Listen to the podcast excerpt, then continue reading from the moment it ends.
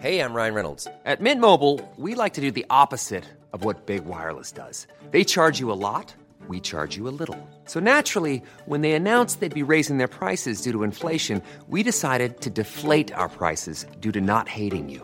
That's right. We're cutting the price of Mint Unlimited from $30 a month to just $15 a month. Give it a try at mintmobile.com slash switch. $45 upfront for three months plus taxes and fees. Promo rate for new customers for limited time. Unlimited more than 40 gigabytes per month. Slows. Full terms at mintmobile.com.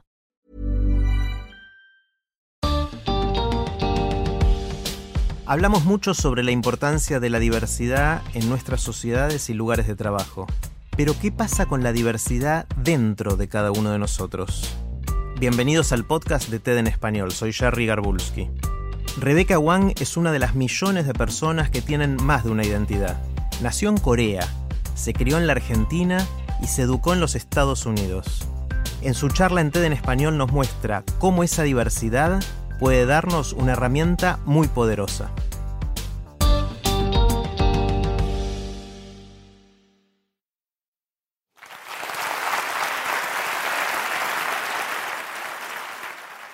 Agarrados las manos, mirábamos la puerta y estábamos perforando la puerta con nuestras miradas intensas.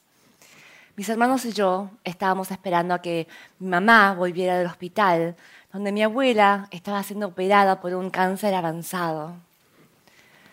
Por fin las puertas se abrieron y mi mamá dijo, no sobrevivió la operación.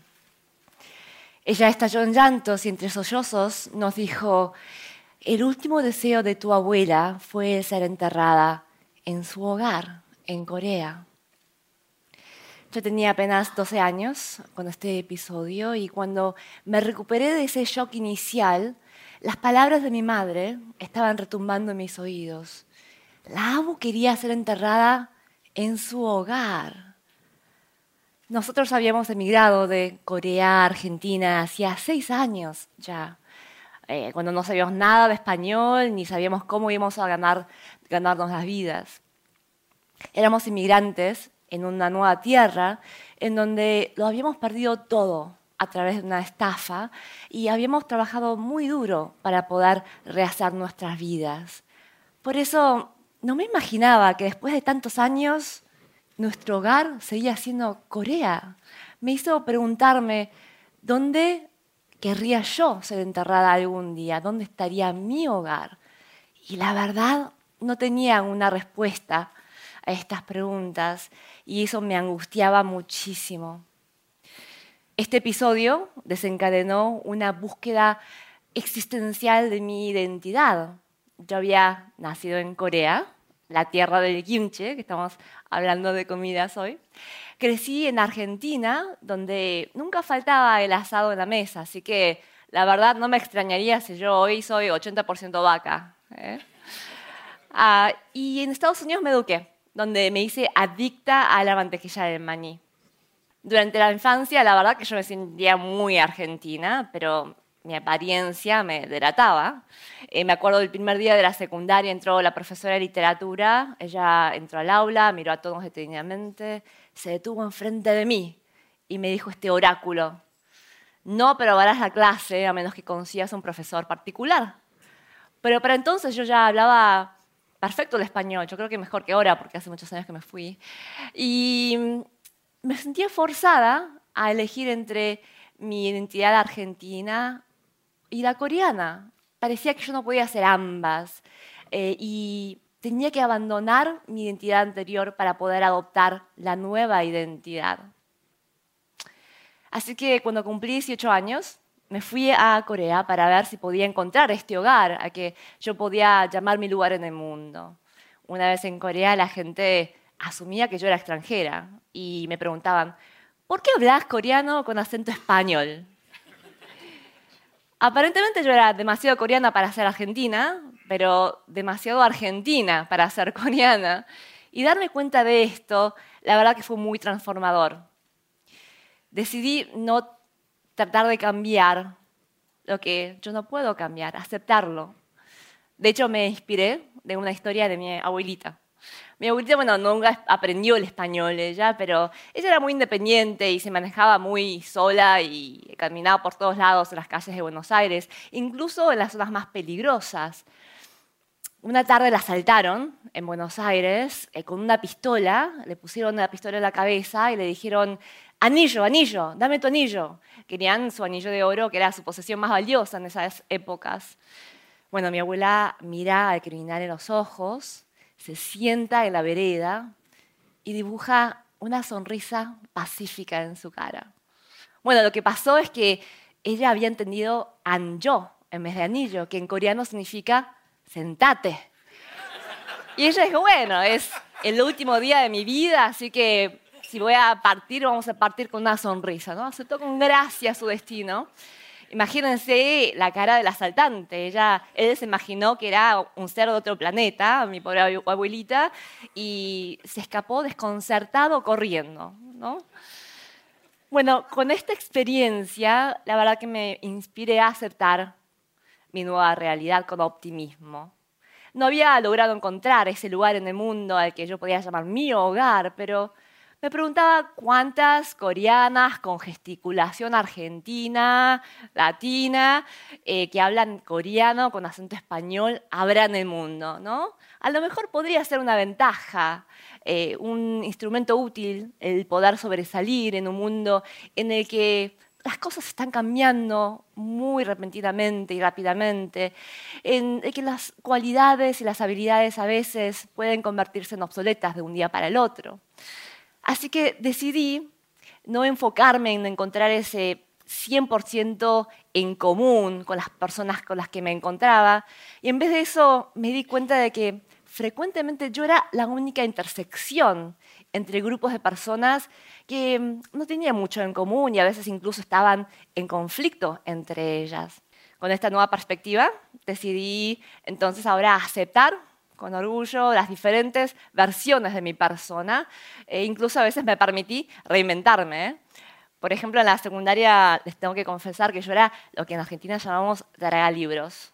O sea, tenía antejos gruesos, no tenía ni la menor idea de lo que es tener un sentido de moda. Es más, yo creo que la única razón por la cual tenía amigos era porque yo les dejaba copiar mi tarea todas las mañanas. Esa es la realidad. Ahora, una vez que fui a la universidad, pude encontrar una nueva identidad y la traga se convirtió en una chica popular. Claro que, bueno, era MIT, así que no sé si la vara era muy alta, que digamos, pero por lo menos esa identidad puede conservar. Y de hecho, cambié de carrera tantas veces que mi profesor consejero me decía que en, en, vez de ingeniería química yo tendría que tener un título en estudios aleatorios. Y a lo largo de mis años, eh, la verdad que he tenido muchas identidades como académica, científica, innovadora social, inventora, emprendedora, eh, inversora más recientemente, conectora, maestra y la más importante, madre, hace tres años. Ahora, mi confusión era tal que hasta mi acento no se podía decidir. Y mis amigos me burlaban y me decían que el origen es tan indeterminado que yo hablo rebecanés, única persona del mundo que habla este idioma. Ahora, reinventarse puede ser difícil, ¿no? Eh, por ejemplo, eh, cuando yo estaba terminando mi doctorado, me picó el bichito del emprendedurismo. Así que de repente el escribir una tesis de 400 páginas en una oficina, en un sótano, me parecía menos atractivo que crear mi propia compañía. Así que tenía la tarea de ir a contarle a mis padres, quienes son asiáticos tradicionales, inmigrantes, ¿no? donde mis hermanos y yo somos los primeros en ir a la universidad, o sea que la educación era lo más importante para mi familia. O sea, se imaginan la reacción que me esperaba ¿no? en decir que iba a abandonar mis estudios. Así que voy a mis padres, pero con un arma secreta, que es eh, un gráfico donde se mostraba el ingreso promedio de todos los graduados de doctorados de Stanford en comparación a los ingresos promedios de aquellos que abandonaban la tesis sobre el doctorado de Stanford. Ahora, tengo que aclarar que este gráfico estaba muy distorsionado por los fundadores de Google. Eh, mi mamá mira el gráfico y sin pestañear me dice, Ah, pero yo siempre te dije que sigas tu corazón para estas expresiones. Ahora, mi búsqueda por, de mi identidad hoy en día ya no es encontrar mi tribu. Realmente es el aceptar y buscar las diferentes permutaciones, todas las posibles de mi persona.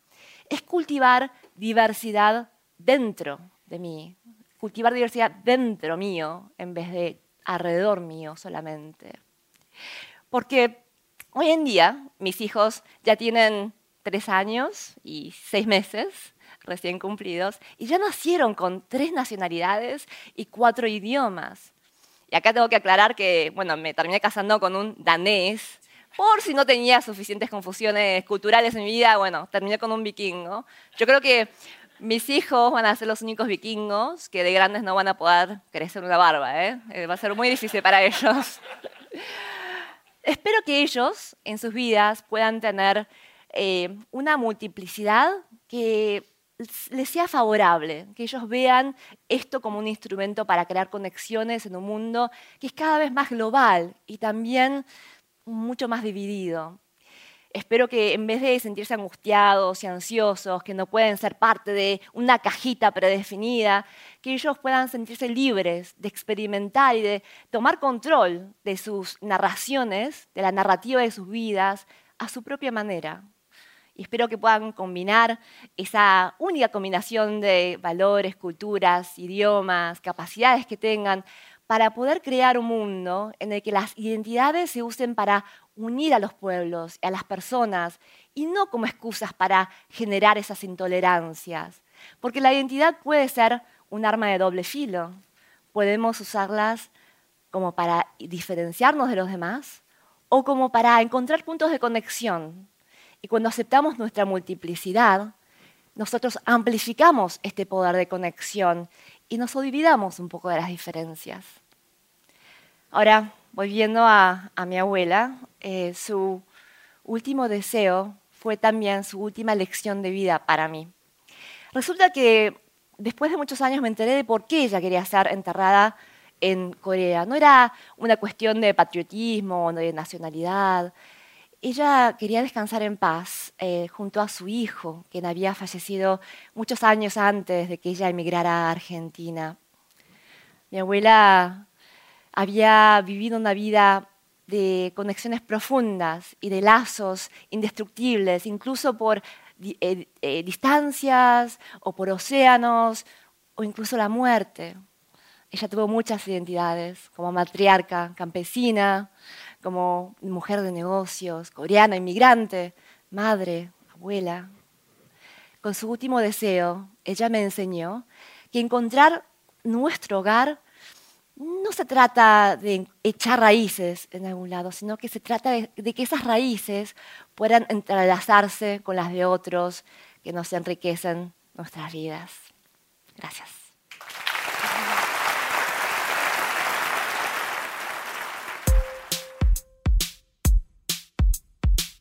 Para más ideas de TED en español, visita tedenespanol.com. Soy Jerry Garbulski y te espero en el próximo episodio.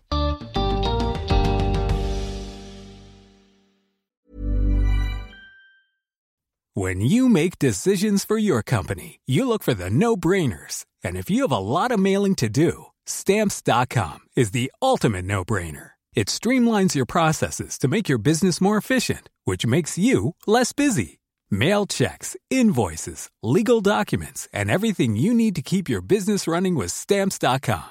Seamlessly connect with every major marketplace and shopping cart. Schedule package pickups and see your cheapest and fastest shipping options from different carriers. With rates up to 89% off USPS and UPS rates. And with the Stamps.com mobile app, you can take care of mailing and shipping wherever you are. Make the same no-brainer decision as over 1 million other businesses with stamps.com. Sign up with code program for a 4-week trial plus free postage and a free digital scale. No long-term commitments or contracts. That's stamps.com. Code program.